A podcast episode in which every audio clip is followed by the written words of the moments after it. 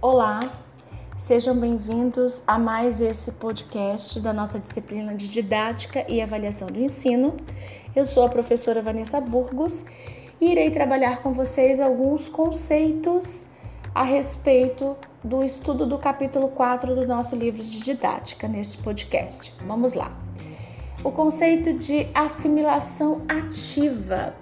A assimilação ativa é o processo onde o indivíduo toma posse, onde ele se apropria dos conteúdos curriculares, das unidades curriculares, ou seja, os conteúdos expressos nas várias disciplinas e que são ministrados de modo dinâmico, por meio da qual desta apropriação os alunos poderão recorrer a esses conhecimentos e utilizá-los socialmente.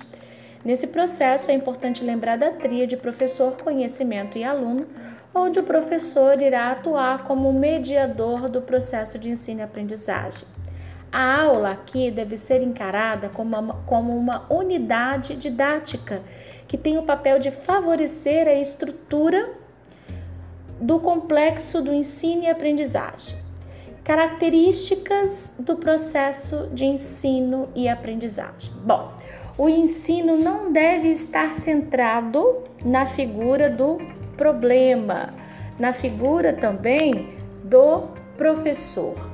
O ensino deve, por meio da mediação do professor, permitir aos alunos uma assimilação ativa dos conteúdos, com as devidas ressignificações, construções, desconstruções do saber fazer. O conhecimento aqui adquirido pelo aluno deve ser usado de forma independente, criativa e toda e qualquer situação que assim o demandar.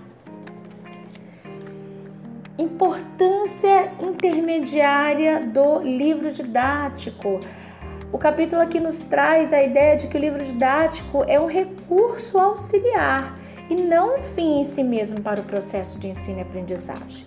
Ou seja, o professor deve utilizá-lo de maneira criativa para fazer a transposição entre a teoria e a prática, para que os alunos possam fazer links, ou seja, possam fazer relações entre aquilo que está sendo aprendido a partir do livro didático e dos demais recursos que o professor utilizar em sala de aula com a sua realidade social. É indispensável, portanto, construir uma assimilação sólida dos conteúdos propostos. O trabalho docente, ou seja, o trabalho do professor, deve estar pautado na prática social. A realidade social, política, econômica e cultural de imersão imediata de todos os sujeitos da escola, sujeitos diretos e indiretos que fazem parte da comunidade escolar. O ensino é processo, a aprendizagem é processo. E ambos, tanto o ensino quanto a aprendizagem, envolvem ação e abstração. Nesse ponto, é importante citar as aprendizagens, os tipos de aprendizagem. Nós temos aprendizagem casual, aprendizagem organizada e a aprendizagem do tipo escolar, que nós estaremos esmiuçando um pouco mais na nossa videoaula.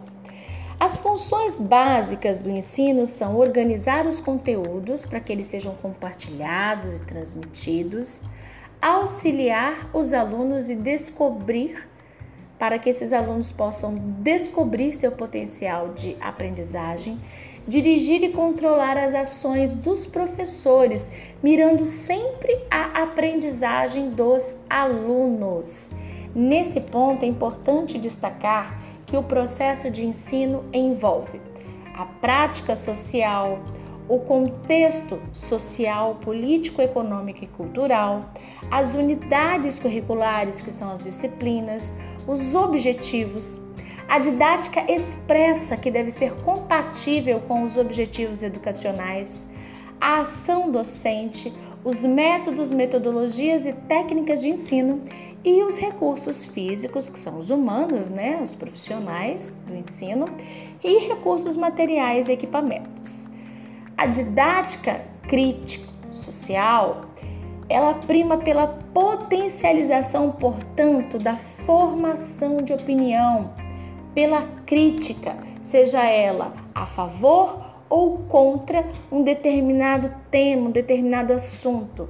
E a didática crítica e social está sempre voltada para as imersões em contextos sociais. Nós ficamos aqui em nosso podcast da quarta semana e nos veremos em breve em nossa videoaula. Bons estudos!